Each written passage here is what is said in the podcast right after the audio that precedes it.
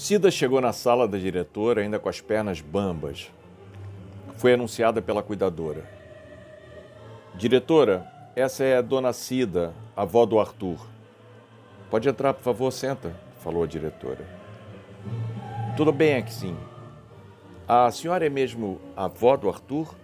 Avó, por assim dizer, né? Eu trabalhava no hospital quando ele nasceu e fiquei cuidando dele depois que a mãe o abandonou na maternidade. É, crianças abandonadas sempre crescem com problemas. Pelo que eu sei das cuidadoras, o Arthur era um bom garoto. Bom garoto em termos, né?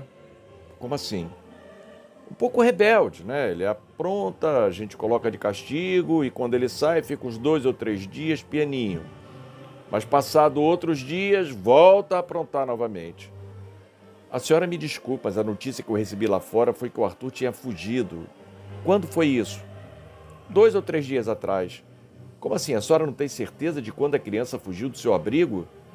Ele fugiu durante a noite. Não sabemos se foi antes da meia-noite ou depois. Há quantos dias a senhora não vê? Eu tenho o hábito de vê-los todos os dias de visita. No último domingo eu estava resfriada, evitei sair de casa para não trazer um vírus para as crianças. Eu vou contar tudo e a senhora vai entender a nossa situação. E dirigindo-se à cuidadora, a diretora pediu: Pega um copo d'água para dona.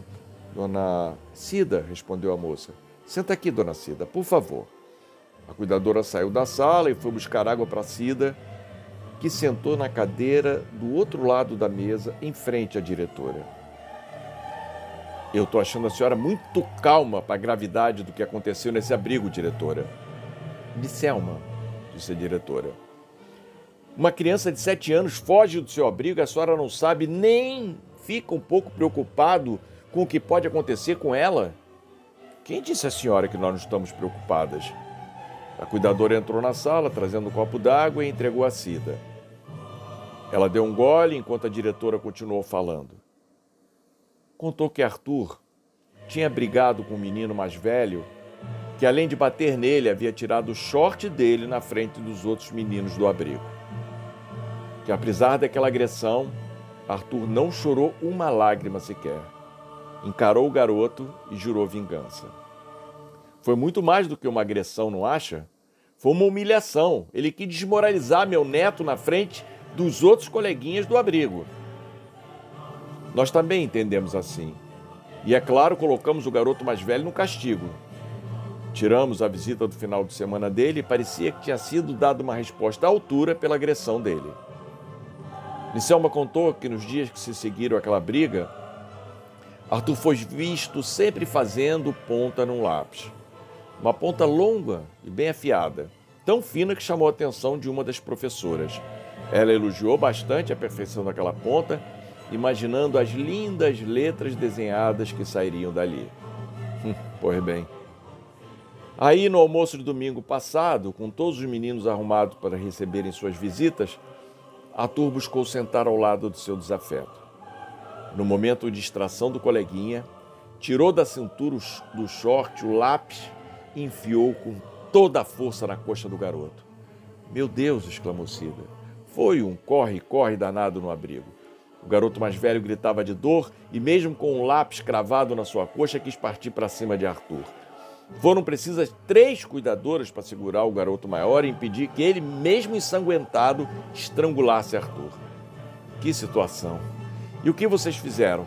Pegamos um táxi e corremos com ele para o pronto-socorro. Talvez tenha sido esse o nosso erro. Como assim?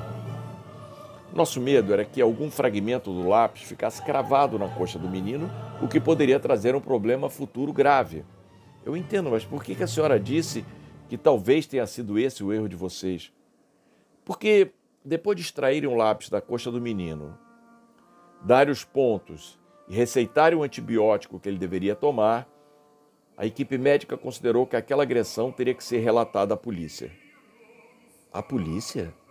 É, eles falaram que aquele lápis, se tivesse sido enfiado na altura do coração ou nas costas, na direção do pulmão, poderia ter causado um ferimento bastante grave com risco à vida do garoto. Mas isso é um exagero. Com que eles acham que estão lidando? O Arthur só tem sete anos. No hospital ainda, o policial de plantão nos deu uma ordem para apresentarmos Arthur ao juiz de menores no dia seguinte. Nessas coisas de polícia, juiz, nós temos que ter a orientação de quem conhece das leis. Foi o que fizemos. Eu chamei o advogado do abrigo aqui naquela noite mesmo. E o que ele disse?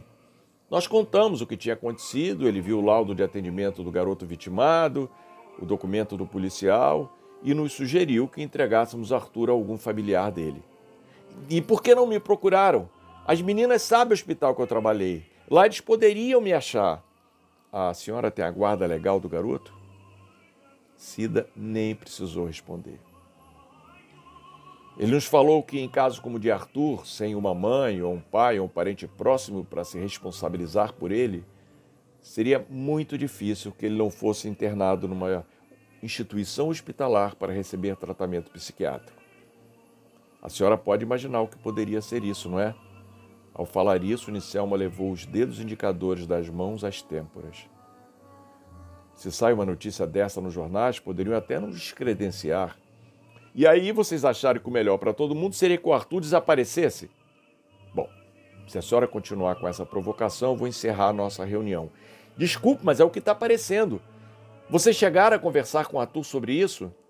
O chamamos aqui na secretaria e explicamos que no dia seguinte ele teria que ir na frente do juiz e que poderia ser que o juiz determinasse que ele fosse transferido para um outro abrigo. E a reação dele, coitado? Chorou muito. Disse que não queria mudar de abrigo, pediu desculpas, mas acabou entendendo a gravidade da situação.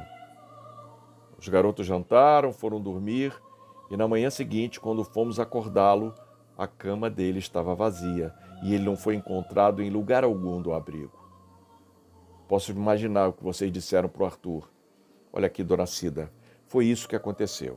Agora, se a senhora nos permite, nós temos outros assuntos importantes para tratar. Mais importante do que incentivar um garoto de sete anos a fugir?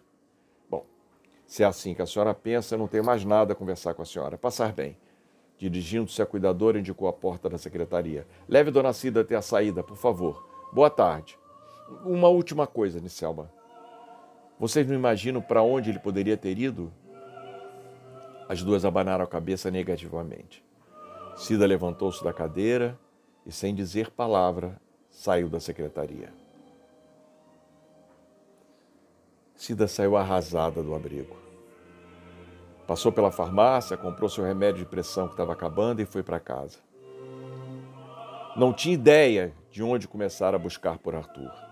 Sabia apenas que com a polícia não dava para contar. Teria ela mesma que procurar pelos becos e vielas da cidade um lugar onde o neto pudesse estar.